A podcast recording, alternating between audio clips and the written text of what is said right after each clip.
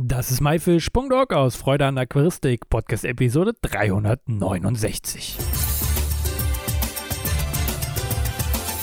Hey zusammen, mein Name ist Lukas Müller und heute habe ich den Jeff Schreiner am Telefon. Der eine oder andere wird ihn kennen. Auf Instagram und auf YouTube ist der Herr sehr aktiv, ja mit dem Kanal vom Haus des Meeres und natürlich auch unter seinem eigenen Namen. Und ich freue mich, dich hier am Telefon zu haben. Hallo Jeff. Hallo Lukas, schön, dass es geklappt hat. Ja, endlich. Wie geht's dir? Ja, eigentlich würde ich sagen, es geht mir wunderbar. Es wäre ein bisschen gelogen. um, normalerweise würde ich jetzt hier sitzen mit dem Kaffee oder mit, mit meinem Radler an einem Feiertag. Aber ähm, ich habe tatsächlich, äh, tatsächlich eine Tasse mit Neocitran drin. Ich bin nicht fit, aber ähm, zumindest, dass wir uns gut unterhalten können, das sollte auf jeden Fall reichen. Aber heute werde ich jedenfalls keinen Marathon mehr laufen. Oh ja, okay. Ja, tut mir erstmal leid, dass es dich erwischt hat, aber derzeit haben es echt viele. Ähm, ich kenne dich ja noch gar nicht von allen unseren Zuhörern, wer du eigentlich bist. Magst du dich vielleicht mal so vorstellen, wer du so bist und was du so machst? Ähm, ja, gerne.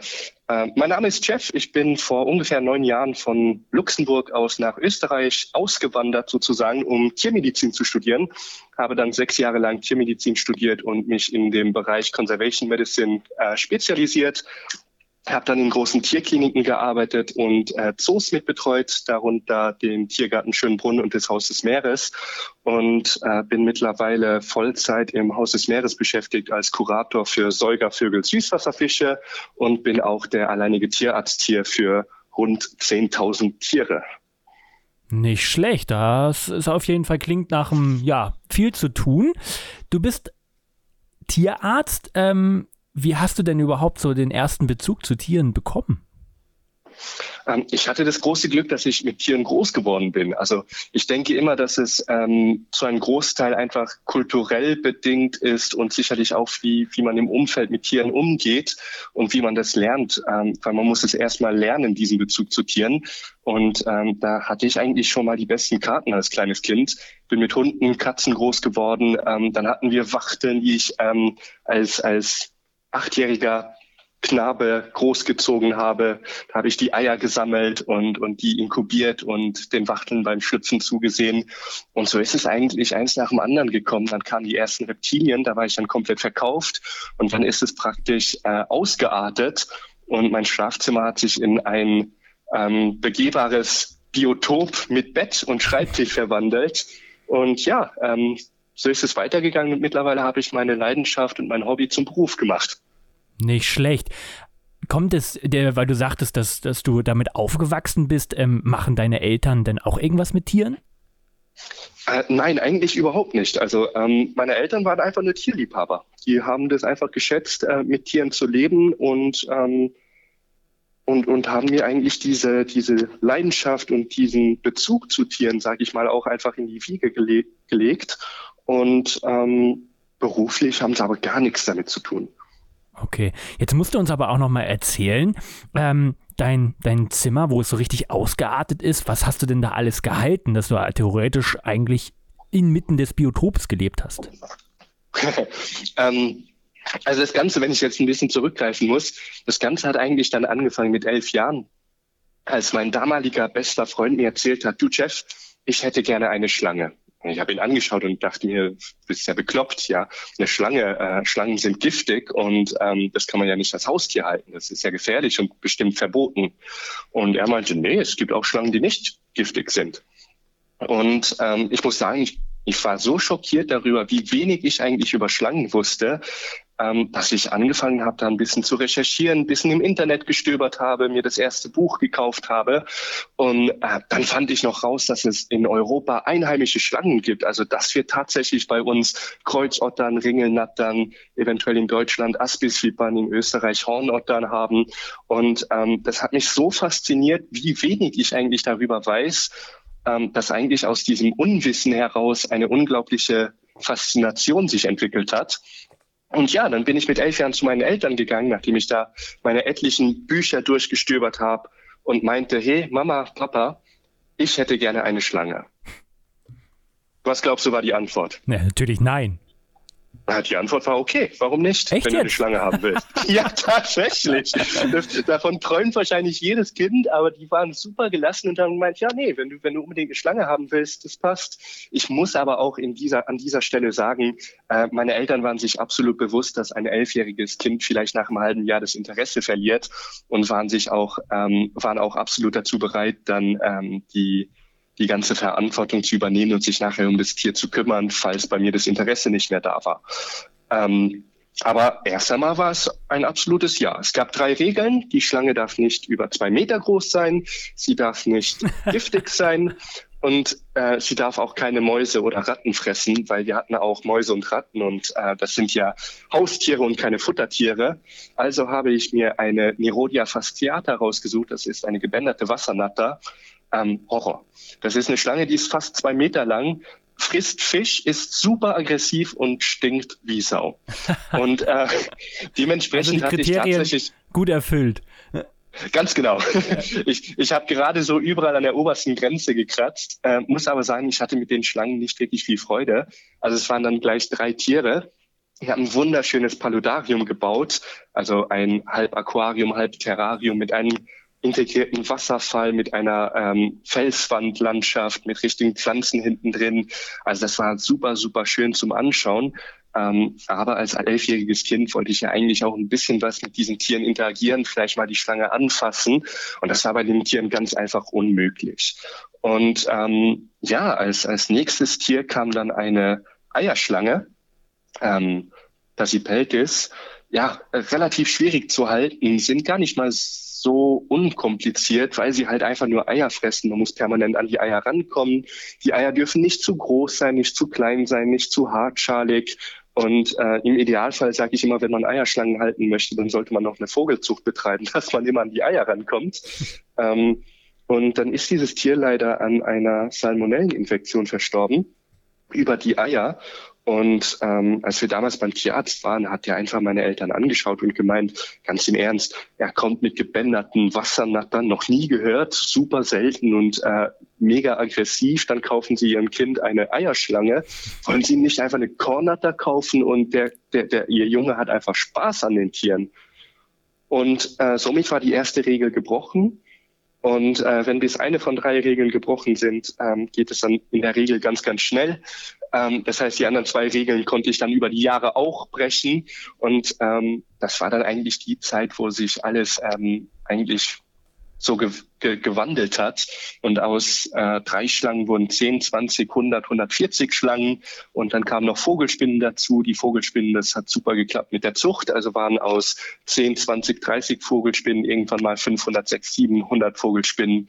Dann kam der eine oder andere Skorpion dazu. Und dann habe ich die Leidenschaft für Pfeilgiftfrösche entdeckt. Ja, und irgendwann ähm, hatte ich über 100 Schlangen, über 50 Pfeilgiftfrösche, ein paar 100 Vogelspinnen, ein paar Skorpione, alles daheim bei mir im, ähm, im Schlafzimmer und konnte eigentlich mit voller Passion da meine Leidenschaft ausleben. Das ist ja irre. Also, das, das kann man sich ja gar nicht vorstellen, bildlich, ne? Dass da jetzt wahrscheinlich, ich weiß nicht, wie viele Terrarien waren denn das? Boah, ähm, ich meine, bei den Vogelspinnen muss man natürlich sagen, wenn man jetzt von 400, 500 Vogelspinnen spricht, dann, dann stellt man sich das vielleicht anders vor.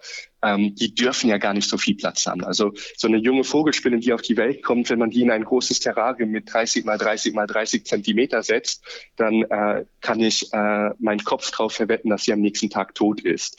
Das heißt, die muss man wirklich klein aufziehen in kleinen Filmdosen ähm, dementsprechend hat es auch nicht allzu viel Platz weggenommen. Natürlich, wenn ich da ähm, Baumpythons halte, die brauchen dementsprechend mehr Platz. Aber das war im Endeffekt, dieses Zimmer ähm, war dann ein ganzer Dachboden, der umgebaut war. Ähm, und ja, das sah super schön aus. Also das, das war wirklich klasse.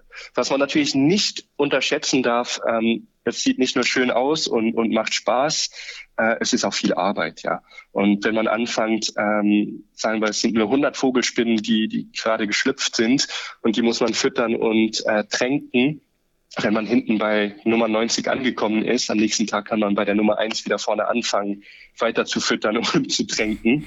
Und äh, da ist natürlich viel, viel Zeit draufgegangen. Und das hast du jetzt aber alles nicht mehr. Ähm, alles nicht mehr wäre gelogen, aber ich habe deutlich reduziert. Ähm, ich habe aber jetzt in Wien, ich muss sagen, ich, äh, ich wohne in einer Großstadt, ja, äh, eine Millionenstadt und ich habe hier jetzt nicht mehr den Luxus, äh, dass ich in einem großen Haus wohne, wo ich ein ganzes Dachgeschoss umbauen kann. Ähm, ich habe jetzt eine ganz normale kleine Dreizimmerwohnung und habe da aber ein Zimmer äh, angepasst, wo nur die Terrarientiere sind. Ähm, Im Endeffekt habe ich im Wohnzimmer ein riesiges Terrarium, das ist ein bisschen länger als zwei Meter mal ein Meter mal zwei Meter fünfzig. Äh, da sind blaue Baumwarane drin. Dann habe ich noch Krokodilschwanzechsen, Chinesaurus crocodilurus. Da habe ich drei Tiere. Dann habe ich noch äh, zehn Pazifikboas und äh, noch einige Königspythons, die übrig geblieben sind, wo ich aber jetzt nicht mehr aktiv züchte damit. Und die Susi, die Vogelspinne, die will ich aber auch nicht vorweglassen. Also eine Vogelspinne gibt's immer noch bei mir. Ähm, die darf auch bei mir alt werden. Das heißt, du bist eigentlich ein richtiger ja, Terrarianer. Absolut. Woher kommt, also, oder was fasziniert dich denn da so ran?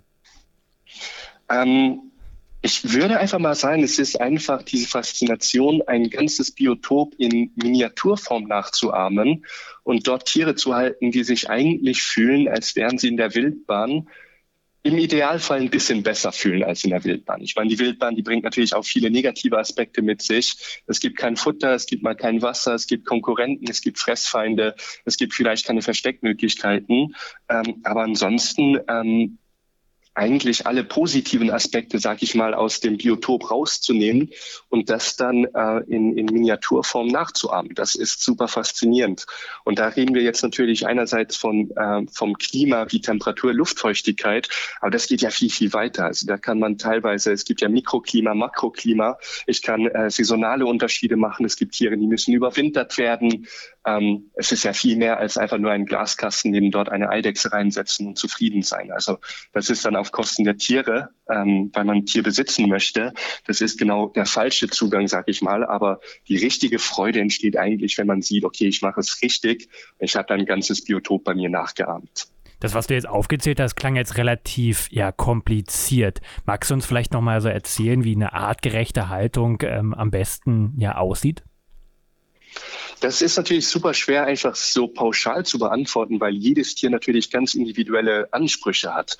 Wenn ich jetzt zum Beispiel eine kleine Vogelspinne nehme, die frisch auf die Welt gekommen ist, ähm, Spinnen fressen Spinnen, ähm, das ist ja von der Natur aus so, äh, so geplant. Also wenn ich eine, eine Brachypelma nehme und die hat 400 Eier gelegt und aus dem Kokon von den 400 Eiern schlüpfen 390 Tiere, ähm, dann kann man einfach schon mal davon ausgehen, dass von den 390 Tieren vielleicht ein Tier überlebt.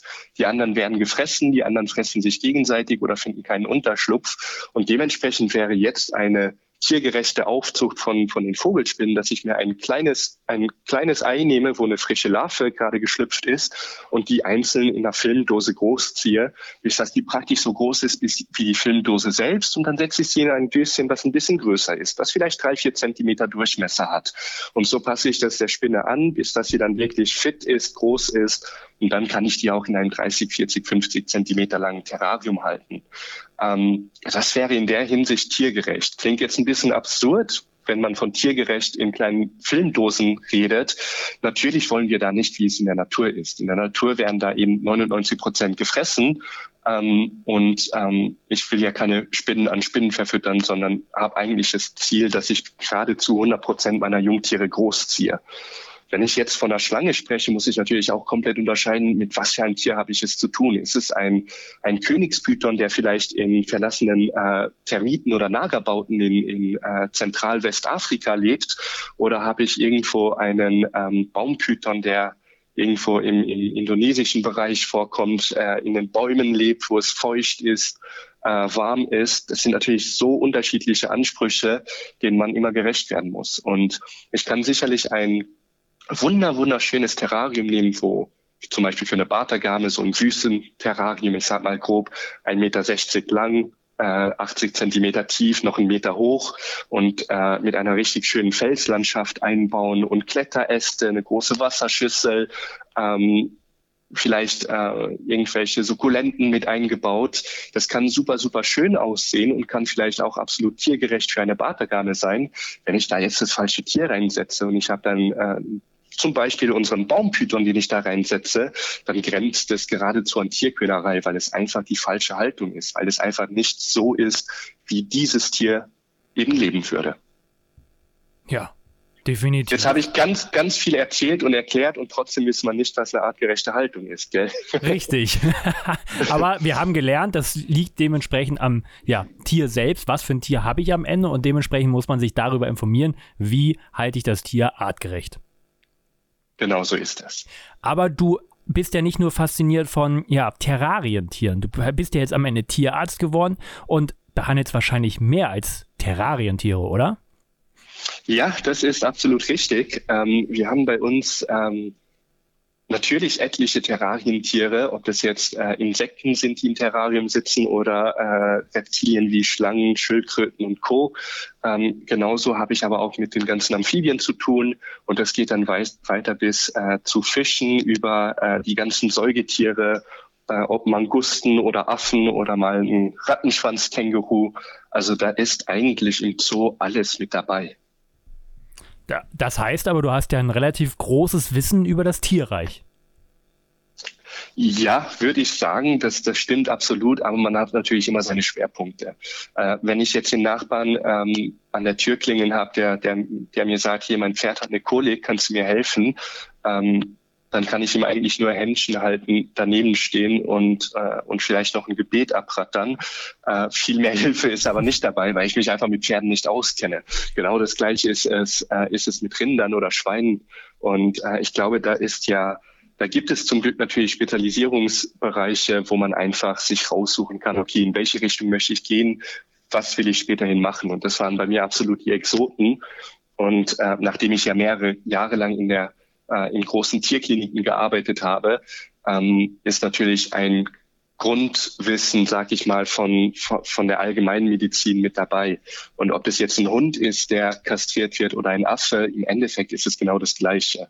Ich würde aber so weit gehen äh, und einfach sagen, Vieles kann ich natürlich, muss ich in der Kleintiermedizin lernen.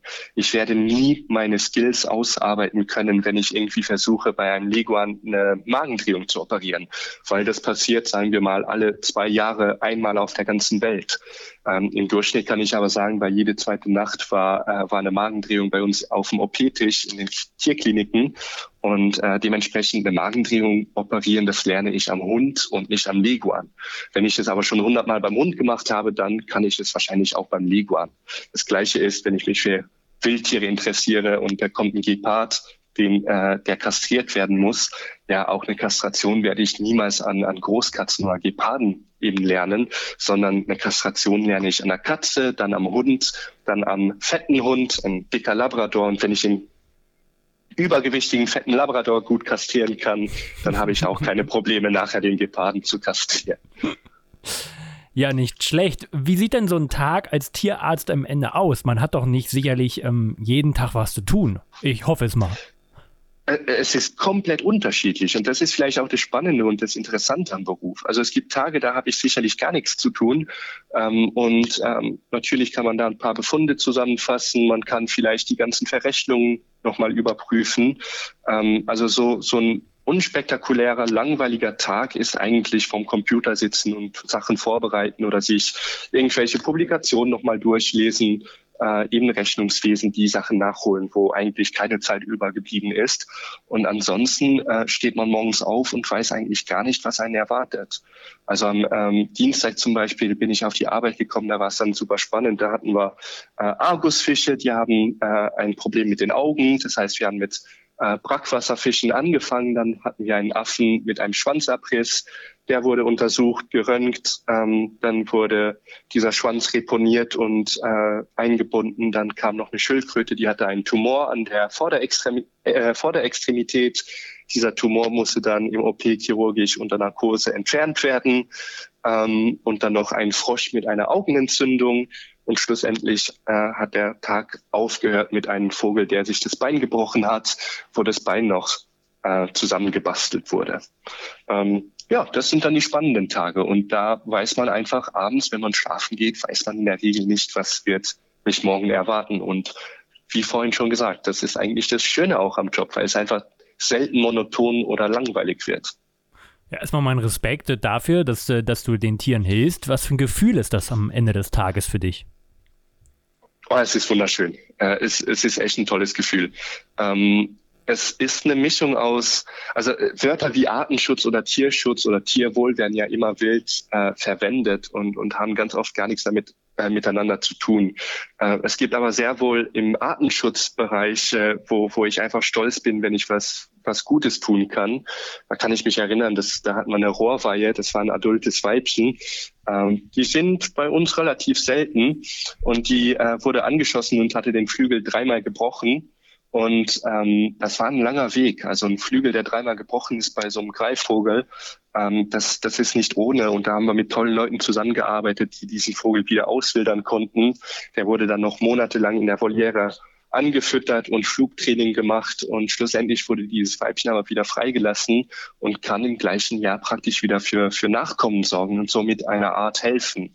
Und das ist natürlich im, im artenschutztechnischen Bereich einfach super schön, wenn man sieht, okay, ich habe da eigentlich ähm, kann ich wirklich was beeinflussen. Äh, wenn wir vom Artenschutz weggehen, ist es natürlich für jedes einzelne Individuum schön, wenn man Leben retten kann. Und ähm, da muss ich echt sagen, natürlich berührt ein, ein Affen oder ein Hund Katze mehr als äh, ein kleiner Frosch. Aber im Endeffekt sage ich immer, jedes Leben zählt. Und ähm, ich würde jetzt nicht sagen, dass ich nicht mein Bestes tue, nur weil es ein Frosch ist, ein Wellensittich oder eine Schnecke. Wenn ich was machen kann, dann mache ich was. Und ähm, dementsprechend ist natürlich einfach das Gefühl am Ende des Tages, äh, wenn man nicht sofort einschläft, sondern noch ein paar Minuten Zeit hat für Gefühle, dann ist es auf jeden Fall ein tolles Gefühl. Das glaube ich dir.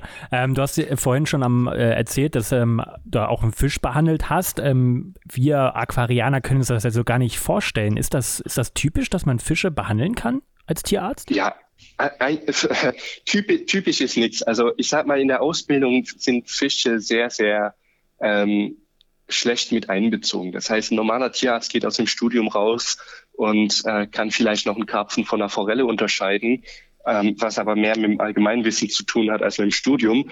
Aber ansonsten, ähm, ich glaube, außer Proteingehalt beim Karpfenfutter habe ich im Studium nichts über Fische gelernt. Zumindest nichts, was was, was mir jetzt noch einfallen würde, was ich irgendwie mit auf den Weg genommen habe. Ähm, das ist eine Sache, das muss man, wenn man sich dafür interessiert, muss man das selbst nochmal angehen und dementsprechend Fortbildungen besuchen und sich einfach mit den entsprechenden Kolleginnen austauschen. Es gibt nicht wirklich viele Fischtierärzte, die, die fit sind in dem Bereich. Und auch da muss man natürlich wieder ein bisschen unterscheiden. Normalerweise werden Jobs dort ausgeübt, wo irgendwie auch äh, ein Geschäft ist, wo man davon leben kann. Und ähm, das ist vielleicht in der Aquakultur möglich. Das ist vielleicht auch noch bei den, bei den Koi äh, bei den Koi, äh, Koi-Fischen eine Möglichkeit. Wenn ich jetzt Richtung äh, normale kleine Zierfische gehe, ähm, Guppi oder ähm, was weiß ich, äh, Diskus auch noch, wobei Diskus nochmal eine andere Lobby dahinter steckt, ja. Aber davon zu leben ist es einfach schwer. Und dementsprechend gibt es einfach viel, wenige Leute, die, die da ähm, irgendwas rein investieren, weil es bringt mir natürlich wenig, wenn ich jetzt um 1000 Euro eine Fortbildung mache und in den nächsten sechs Monaten kommt kein einziger Fisch zu mir, weil kein Besitzer bereit ist, da Geld auszugeben, um seinen Fisch zu untersuchen. Ähm, ich glaube also, dass es tatsächlich in der Hinsicht auf beiden Seiten Probleme gibt. Also es gibt sehr wohl einen Mangel an Tierärzten, die sich auskennen mit Fischen. Es gibt aber auch einen Mangel an Bereitschaft seitens der Fischhalter, Geld auszugeben für ihren Fisch. Und das ist einfach super schade. Das, das ist eigentlich ärgerlich. Okay, aber es ist möglich, ähm, sag ich mal, oder du hast es ja auch jetzt schon öfter mal gemacht, Fische zu retten vor Krankheiten, Verletzungen oder sonstiges. Absolut, absolut. Also ein, ein cooler Fall, der mir jetzt spontan einfach äh, einfällt, das war ein Igelfisch, ähm, der war zusammen mit einem Feuerfisch im Aquarium und hat wahrscheinlich einen Stachel einer von den Strahlen abbekommen und der hatte einen großen Abszess im Flossengelenk und den Igelfisch, den haben wir mit MS-222 in Narkose gelegt ähm, da schüttet man ein Narkosemittel in, ins Wasser. Das ist ein, in einem kleinen Bad, in einer kleinen Wanne wird es reingeschüttet und dort wird der Fisch reingesetzt und dann äh, fängt er an zu schlafen. Dann muss man ihn weiterhin bewegen im Wasser immer wieder, damit die Kiemen trotzdem durchspült werden, damit er trotzdem Sauerstoff aufnehmen kann. Und dann haben wir angefangen, dort dieses Flossengelenk zu eröffnen, sind chirurgisch mit dem Skalpell reingegangen, haben das aufgemacht, haben diesen Abszess komplett entfernt und haben das Ganze wieder zugenäht. Ähm, ja, Nähen funktioniert auch bei Fischen, ist aber nicht ganz so einfach. Ich glaube, jeder, der schon mal versucht hat, eine Forelle zu nähen, äh, weiß, wie sich diese Fäden durchziehen können. Aber im Endeffekt funktioniert es. Und das ist ein Fisch, der ist äh, eine halbe Stunde später aufgewacht und äh, der lebt immer noch und hat keine Probleme mehr gezeigt. Also dem geht's super. Das ist ja irre. Hätte ich, also konnte ich mir jetzt gar nicht vorstellen, dass sowas überhaupt möglich ist bei, bei Fischen, weil man sieht sowas nicht, man hört sowas nicht. Deswegen fasziniert mich das gerade umso mehr. Als wir uns das letzte Mal getroffen haben, das war, da war es draußen noch schön warm auf jeden Fall, ähm, hast du mir ganz viele tolle Videos und, und Fotos ähm, aus anderen Ländern gezeigt, wo du ja Riesentiere ja aus der ganzen, ganz, ganz nah an dir hattest ähm, und auch da ähm, ja auch wahrscheinlich helfen konntest. Wie kam es dazu? Wie, wie kommst du an, an, ja, sag ich mal, wilde Tiere ran? Das ist immer, ich, sage immer so, das ist so, so wie der Dominoeffekt. Ja, ein Steinchen fällt um und dann ergibt sich so vieles, wo man eigentlich gar nicht ähm, erwartet hätte. Und ähm, ich hätte vielleicht konkret eine kleine Geschichte, die ich einfach schön finde. Ähm, da war ich nämlich in Südafrika und ähm, ich habe dort meine klinischen Rotationen gemacht in Pretoria an der Universität und ähm, war natürlich von Anfang ähm, wollte ich nach Afrika gehen, um viel mit Exoten und vor allem mit Wildtieren zu machen. Und dort gab es eine Tierärztin, die ich gleich ähm, angesprochen habe und mich vorgestellt habe und meinte, hey, ich bin absolut motiviert, ja, falls irgendwann mal in der Nacht äh, was reinkommt an Wildtieren, darf ich dir meine Nummer hinterlassen. Wenn irgendwas ist, rufst du mich an und ich bin auf jeden Fall jederzeit bereit, ins Auto zu springen und runterzukommen und zu helfen. Mhm. Und dann eine Woche später ähm, war ich gerade mit Freunden im Pool. Da war abends eine Poolparty. Wir sind schwimmen gegangen. Und auf einmal fragt mich wer, hey, ich gehe runter zur, zur Ärztin. Ähm, es kommt jetzt ein Wildtier rein. Magst du mitkommen, Jeff? Und ich dachte mir schon kurz, ach schade, sie hat mich nicht angerufen, aber ich gehe mal mit hin. Und das war dann ein, ein großer Hornbill, also die großen afrikanischen Vögel, ähm, der war angefahren vom Auto und ich meine, das ist ein Gebiet, wo ich mich auskenne und die Ärztin war noch nicht da. Und dann habe ich sofort gemeint, okay, passt, nehmen wir schon mal, setzen mal einen Venenkatheter und machen schon mal Röntgen und dann schauen wir, sobald die Tierärztin da ist, äh, wie es weitergeht. Und ähm, die Tierärztin ist reingekommen und war absolut begeistert, dass dieser Vogel schon einen Venenkatheter hat und hat gleich in die Runde gefragt, bitte, wer kann hier einen Venenkatheter beim Vogel setzen? Meinte ich, ja, mache ich jede Woche, easy peasy. War jetzt nichts anderes für mich als beim Hund oder bei einer Katze auch, ja. Um, und so hat sich das dann im Endeffekt ergeben durch diese Party, wo ich am richtigen Ort war, dass ich ihr doch beweisen konnte, dass ich was drauf habe. Und ähm, eine Woche später hat sie mich dann tatsächlich angerufen und meinte, hey, ähm, ich habe ein Problem. Ähm, es ist jemand von meinen, äh, also die, die Eltern von meinem Mann hatten einen Unfall, da ist jemand gestorben, wir müssen nach Amerika fliegen. Würdest du mir einen großen Gefallen machen? Ich habe gemeint, ja, selbstverständlich, wie kann ich dir helfen? Ähm, naja, ich wohne auf einer großen Farm und wir haben viele Tiere dort, äh, weil wir aber jetzt zwei Wochen wegfliegen müssen. Ähm, könntest du die Farm übernehmen und dich zwei Wochen drum kümmern? Und zack, bumm, auf einmal zwei Wochen später sitze ich auf einer Farm mit Sables, wo irgendwelche Kojoten durch den Garten durchlaufen, vielleicht noch eine Hyäne irgendwo hinten schreit. Also das war wirklich das, das pure Afrika-Leben. Und ähm, ich habe es unglaublich genossen, ja, und habe da noch einmal sehr, sehr viel mit den Tieren dort einfach vieles gesehen und erleben können.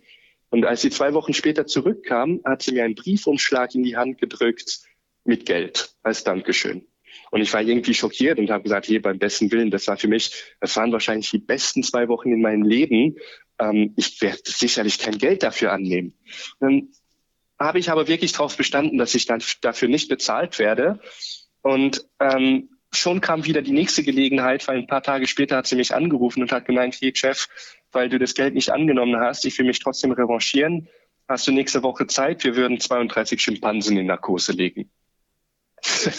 Unvorstellbar. Und eine Woche später war ich dann tatsächlich äh, bei einem Jane Goodall Institut und habe dort 32 Schimpansen in Narkose gelegt, die wir klinisch untersucht haben, äh, Zähne gecheckt haben, Herzschall gemacht haben. Ähm, und das war zum Beispiel eigentlich das perfekte Beispiel dafür, dass in einem Monat so vieles passiert ist, ohne Erwartungen, ohne kein gar nichts. Natürlich mit, mit gewissen Vorkenntnissen und einer gewissen Motivation. Also von selbst kommt natürlich auch nicht alles. Aber ähm, ich glaube, viel Glück gehört natürlich trotzdem dazu. Und wenn man dann am richtigen Ort zur richtigen Zeit ist, dann, dann ergibt sich manchmal was. Ja, und das Allerschönste, was ich finde, ist, dass du uns eigentlich auf solche Reisen immer wieder mitnimmst, nämlich auf Social Media. Da bist du sehr, sehr aktiv. Wie kam es dazu? ähm, ja, ich habe eigentlich einfach angefangen auf, auf, also eigentlich haben mich Leute kontaktiert und mir geschrieben, hey, ich sollte doch unbedingt Instagram machen. Und ich dachte mir, boah, Instagram ist mir ja viel zu kompliziert, äh, kenne mich ja gar nicht aus. Ähm, und habe mich dann irgendwann habe ich mal einen Account gemacht und dann die ersten Fotos hochgeladen und das kam natürlich dementsprechend doch recht gut an. Ob das irgendwelche Frösche waren, die ich nachgezüchtet habe oder äh, von meinen Schlangen irgendwas erzählt habe. Und ähm, im Endeffekt hat es mir einfach nur Spaß gemacht. Also ich muss wirklich sagen, es hat mir einfach nur Spaß gemacht, ein bisschen was über die Tiere zu erzählen, ein bisschen ein Wissen zu, zu verbreitern, äh, zu verbreiten und, und vielleicht ein bisschen gegen Vorurteile zu kämpfen weil nicht jeder, der Schlangen hat, ist äh, hochkriminell, sitzt im Knast, hat Tattoos und einen Rottweiler. Ähm, und ähm, ja, so ist es ein bisschen äh, ausgeartet. Und irgendwann kamen noch andere Plattformen dazu, wie YouTube oder TikTok. Und ähm, dann kamen auch andere Unternehmen, die irgendwie auf mich zugekommen sind, dass sie gemeint haben, ah, voll cool, man könnte ja mal eine Kooperation machen, magst mal vorbeikommen, uns äh, irgendwie besuchen, wir können ja auch mal gemeinsam irgendwas machen. Und ähm, so hat sich das eigentlich ergeben, dass das ja immer mehr geworden ist. Mittlerweile, wenn ich im Zoo rumlaufe, also vor allem im Haus des Meeres, dann kommen die Schulklassen sagen immer, oh, der YouTuber, der YouTuber. Das bricht mir ein bisschen das Herz, muss ich sagen. ähm, weil eigentlich würde ich es cool finden, wenn irgendwer das schätzen würde, dass ich einfach sechs Jahre lang Tiermedizin studiert habe, jetzt noch einen Doktor mache in der Tiermedizin und äh, von morgens bis abends hart, hart arbeite und ähm, dann kommen die Kiddies auf einen zu und sagen, boah, cool YouTuber und ähm, finden es eigentlich toll, was du auf YouTube machst, aber nicht, was du eigentlich machst. Und ähm, ich werde nach wie vor immer, immer behaupten, also ich bin kein Influencer, ich werde kein Influencer. Ich bin einfach nur ein Tierarzt, der zwischendurch mal zeigt, was er eigentlich macht und was dieser Job eigentlich bedeutet. Sehr schön. Das finde ich sehr, sehr, sehr gut. Ich verfolge das immer wieder. Ähm, also kann ich nur empfehlen, auf Instagram oder auch auf TikTok dir auf jeden Fall da zu folgen. Wie du schon erzählt hast, ich wollte jetzt gerade mal fragen, was sind so deine weiteren Projekte? Eins haben wir jetzt schon rausgehört, du machst einen Doktor. Was hast du noch so geplant? Ähm, ich habe vieles geplant und, und lass mir aber zugleich immer die Türen offen. Also ich bin da nie so fest eingefahren, ähm, dass ich sage, okay, ähm, das muss jetzt passieren, äh, weil ich einfach immer denke, wo eine Tür zufällt, gehen in der Regel immer zwei, drei andere Türen auf. Also ähm, ich mache gerade in Zürich auf der Wetzwiss-Fakultät mache ich noch meinen Doktor über Frösche, den hätte es gewundert. Und ähm, ja, das nächste Projekt, da habe ich eigentlich so, so kleine Projekte angedacht, ähm, so Artenschutzprojekte. Also seit kurzem haben wir bei uns im Zoo die bayerische Kurzohrmaus. Ähm, das ist wahrscheinlich das seltenste Säugetier der Welt. Die Maus wurde 1962 entdeckt und ist im gleichen Jahr ausgestorben. Und dann ist es gelungen, Anfang der 2000er Jahre, dass man noch ein paar Mäuse wiederentdeckt hat. Und ähm, 2021 durften die Zoos dann Mäuse abfangen. Das ist insgesamt bisher, also bis jetzt alles inbegriffen, ist es gelungen, nur drei Mäuse zu fangen. Mehr gab es einfach nicht mehr. Und aus diesen drei Mäusen versuchen wir gerade viele, viele Mäuse zu machen, die wir in, in Zukunft hoffentlich auch wieder ausfiltern können und Lebensräume zugleich schützen können, wo diese Mäuse leben können. Das ist jetzt gerade ein Projekt, was läuft. Ein kommendes Projekt, wo ich gerade rein investiere oder mich reinfuchse und da in der Planung und Gestaltung bin, das äh, geht um den Sterlet. Wir hatten ja bei uns in, in Österreich hatten wir äh, Störe, die einheimisch waren und die sind geradezu ausgerottet worden. Ähm, also Lebensraumfragmentierung, die Donau wurde gerade gelegt, es wurden Staudämme reingesetzt. Ähm, schlussendlich gibt es eigentlich fast keine mehr von den Sterlets. Die sind stark vom Aussterben bedroht. Und auch da plane ich gerade, welche reinzuholen, die wir hier züchten können und in Kooperation mit anderen großen Institutionen dann auch wieder auswildern können in der Donau. Und ähm, eigentlich folgt da so eine Idee nach der anderen. Viele Ideen bleiben Ideen und werden nie zu einem Projekt, aber auch einige von diesen Ideen äh, entwickeln sich dann wirklich zu einem coolen Projekt, wo man dann im Endeffekt wirklich was Cooles machen kann. Also wenn man dir so zuhört, dann kann dein Tag eigentlich nie langweilig werden. Nein, ich finde immer irgendwas, wie ich mich beschäftigen kann. Und wenn mir mal langweilig ist, dann ist nächstes, spätestens dann das nächste Projekt, was ich anfange in einem Word-Dokument zusammenzufassen und Kontakt aufzunehmen mit den entsprechenden Leuten. Jetzt ist mir noch eine Frage mal so ein bisschen eingefallen. Ähm, du arbeitest in einem Zoo. Derzeit ist so im Internet ganz schön viele Meinungsverschiedenheit, Zoo gut, Zoo nicht so gut. Und kannst du uns Argumente bringen, wofür ein Zoo eigentlich gut ist, auch bezogen auf vielleicht den Artenschutz? Ähm, also erst einmal, ja klar, diese Kritik, die immer aufkommt, äh, man muss sagen, in der Hinsicht, diese Kritik gibt es eigentlich nur auf Social Media. Das sind ein paar Stimmemacher, die äh, mit äh, erfundenen und erlogenen Zahlen und Fakten da vor sich hinprallen und ähm, einfach schlecht über Zoos reden. Wenn wir uns aber alleine die Zahlen anschauen, äh, was Zoo-Eintritte und Zoobesucherinnen anbelangt, äh, so sind Zoos in den letzten Jahren immer beliebter geworden. Ja, es kommen immer mehr Leute in den Zoo. Wir haben bei uns im Haus des Meeres, das ist ein winziger Zoo, also der hat 15 mal 31 äh, Meter Fläche und ist auf elf Stockwerken. Das ist wirklich was Kleines im Endeffekt. Da haben wir dieses Jahr über 950.000 Besucherinnen. Ja. Und ich glaube, alleine das spiegelt ein bisschen wider, wie es doch bei der Gesellschaft äh, rüberkommt. Die Leute sind sich sehr wohl bewusst, was Zoos eigentlich leisten und äh, wollen das auch unterstützen. Ähm, ja, wenn wir jetzt konkrete Punkte anschauen, ähm, ein absolut wichtiger Punkt ist, äh, ist die Bildung, ja, keine Frage. Äh, mit 950.000 Leuten, die hier reinkommen, die hier rein und rausgehen, äh, haben wir natürlich einen unglaublichen Einfluss auf diese Menschen.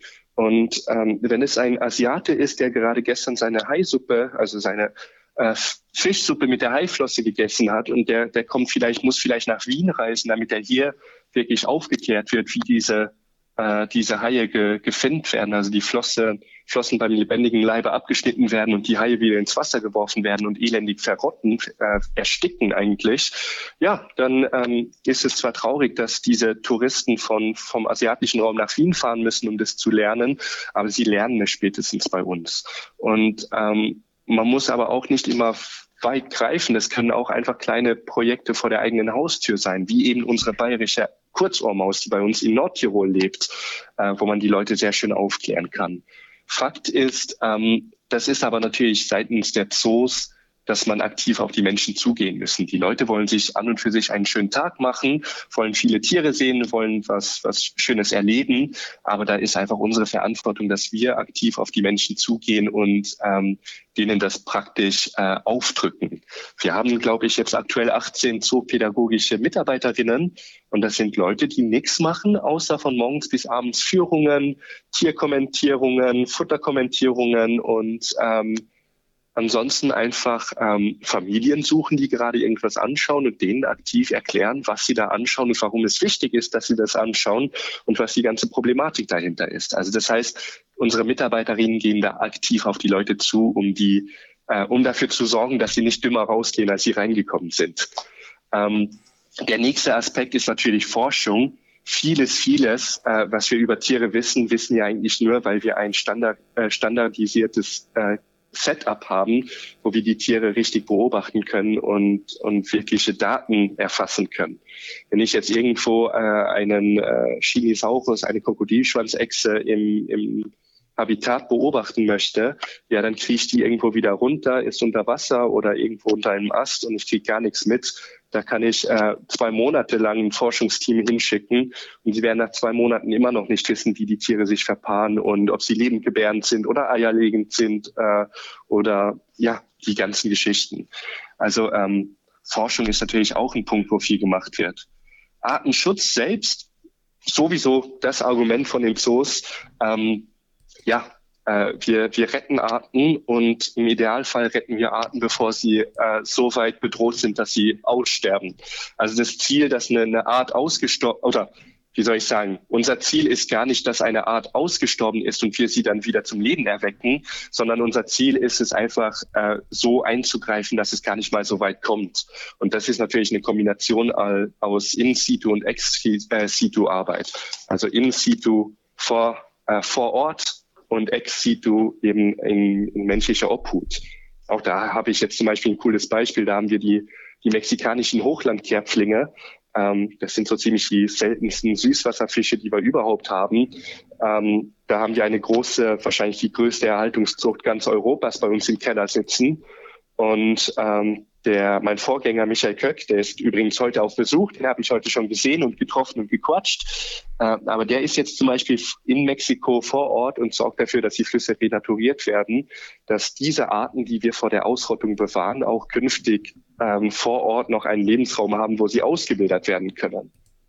Und ja, das sind einfach so verschiedene Aspekte, die, die jeder Aspekt für sich spielt eine unglaublich große Rolle.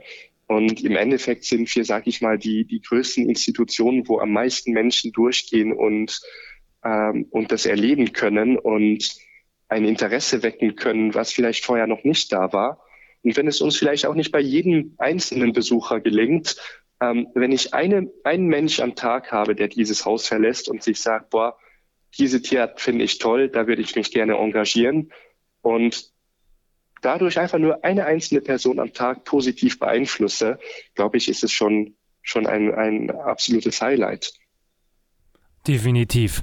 Damit hast du ja wunderschöne Worte nochmal zum Schluss gefunden. Jeff, möchtest du vielleicht noch irgendwas unseren Zuhörern auf den Weg geben? Ähm, ja, ich würde tatsächlich einfach sagen, ähm, gerade wenn es um Zoos geht, ähm, schaut euch das einfach mal an, geht's hin. Es gibt tolle Zoos, es gibt auch schlechte Zoos. Ich wollte jetzt hier gar keine, zum Abschluss gar keine Zoopropaganda durchführen, ähm, aber ich habe sehr, sehr tolle Haltungen gesehen. Ich habe auch sehr, sehr schlechte Haltungen gesehen. Äh, eine Aussage wie Zoos sind schlecht ähm, ist absolut blöd. Das ist genau das Gleiche, als würde ich sagen, ähm, äh, Menschen sind schlecht. Ja, wir haben sehr wohl schlechte Menschen, wir haben sehr wohl auch gute Menschen.